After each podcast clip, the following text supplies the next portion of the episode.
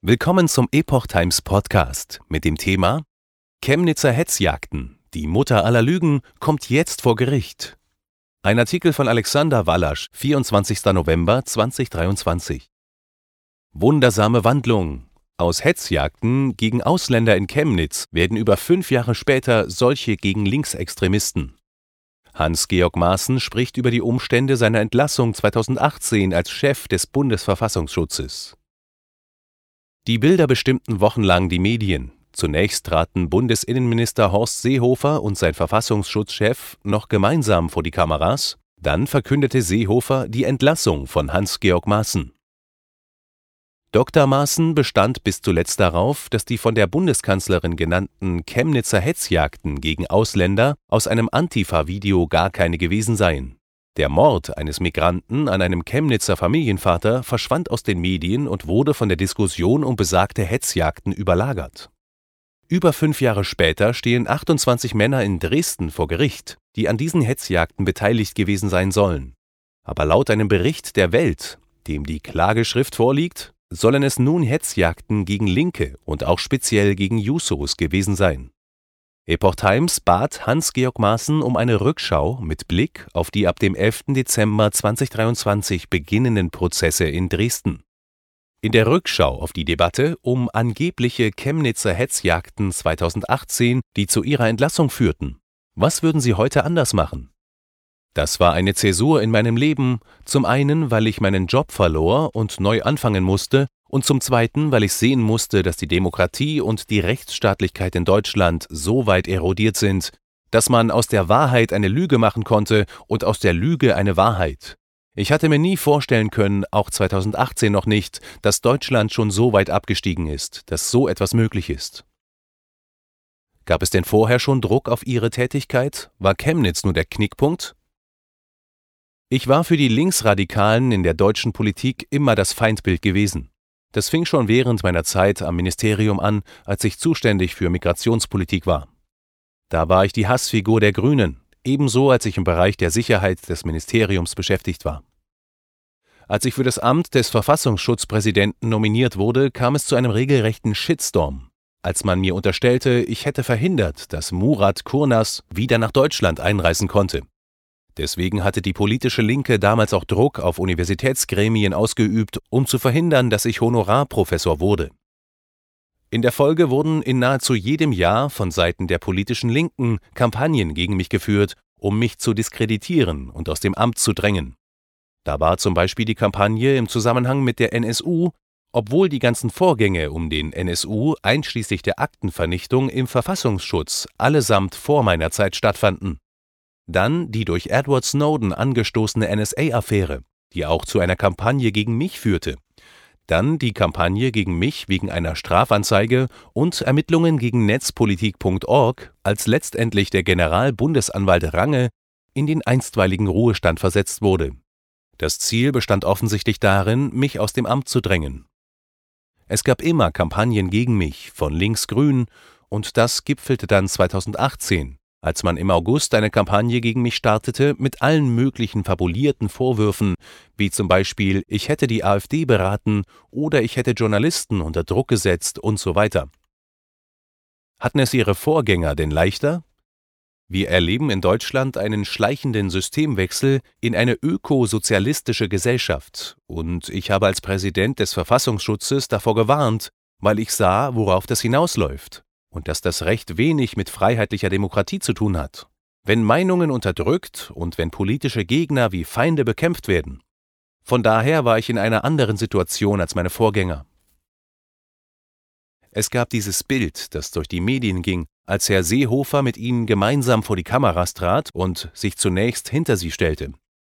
Ich habe bis heute ein gutes Verhältnis zu Herrn Seehofer. Ich kann nichts Negatives über ihn sagen.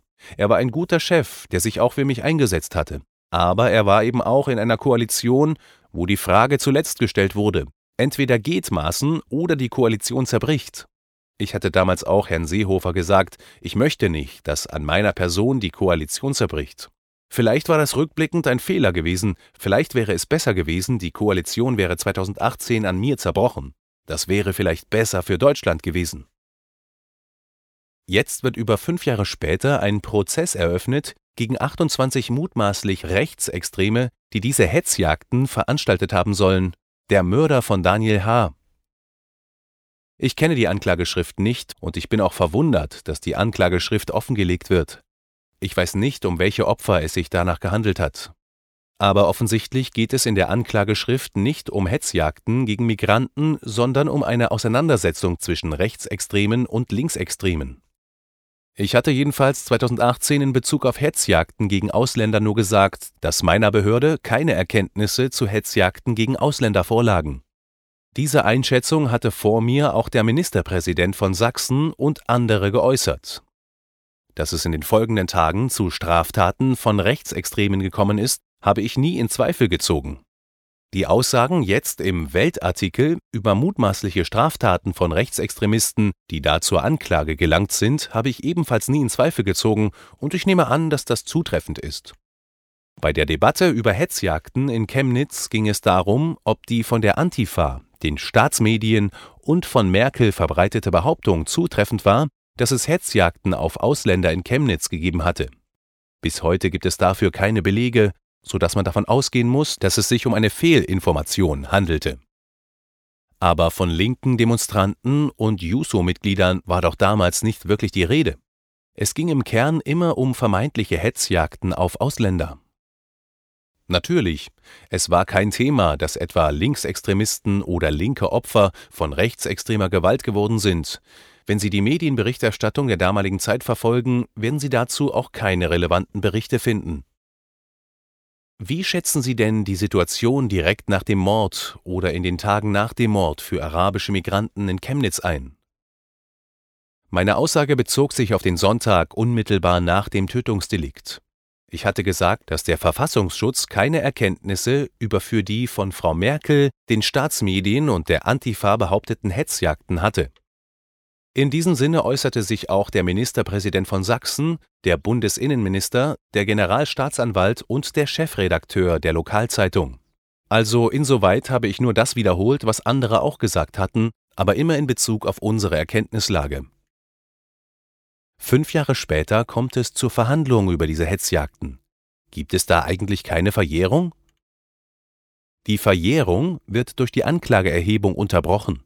Ich weiß nicht, was da so lange zu ermitteln war oder ob das einfach an der Überlastung oder Überforderung der Staatsanwaltschaften lag.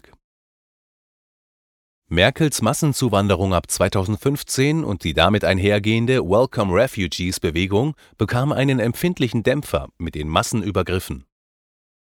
Als Chef des Verfassungsschutzes war ich natürlich auch für Fragen der Desinformation zuständig gewesen. Ich hatte damals auch gegenüber dem Parlament gesagt, wir haben nicht nur ein Problem mit zum Beispiel russischer Desinformation, sondern auch mit Desinformationen durch unsere Staatsmedien. Mein Eindruck war hier, dass gezielt über die Tatsituation in Chemnitz falsch berichtet wurde. Warum das gemacht worden ist, warum dieses Video der Antifa als Beleg für angebliche Hetzjagden auf Ausländer verwendet wurde, obwohl jetzt nachweislich klar ist, dass das Video kein Beleg ist.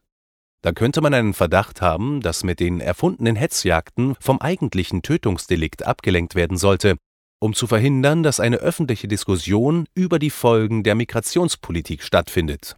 Es wurde in der Tat weltweit nichts über das Tötungsdelikt und die Folgen der Migrationspolitik berichtet, sondern über die erfundenen Hetzjagden auf Ausländer. Wenn das das Ziel der Falschinformation war, dann war sie wirklich gelungen. Diese den Verdacht begründenden tatsächlichen Anhaltspunkte hätten für eine Befragung der Verantwortlichen hinreichend sein müssen, um den Sachverhalt weiter aufzuklären. Mir wird immer wieder gesagt, dass auch für viele andere Menschen, nicht nur für mich selbst, die sogenannte Hetzjagdenlüge der Weckruf für sie war, zu begreifen, dass in unserem Land etwas ganz und gar nicht mehr stimmt. Und zwar ganz anders, als die Neosozialisten uns das weismachen wollen. Diese ganze Causa sei die Mutter aller Lügen, für den zeitgenössischen deutschen Diskurs habe ich auch immer wieder gehört, dass die politische Linke diese Weckruferzählung nicht stehen lassen kann und will. Das kann man sich vorstellen. Wie muss man sich das in der Regierung vorstellen am Morgen nach so einem Mord und der Empörung der Menschen? Laufen dann alle wie aufgescheucht herum? Nein, da läuft niemand aufgescheucht herum. Der wird relativ cool entschieden, wie zu reagieren ist. Jetzt sitzt die Bundesregierung nicht in den Chefredaktionen. Welche Verzahnung gibt es da? Aus meiner Sicht läuft dies über Kontakte von Einzelpersonen, die sich alle gut kennen. Auf welcher Ebene? Am besten man befragt hierzu die jeweiligen Akteure. Danke für das Gespräch.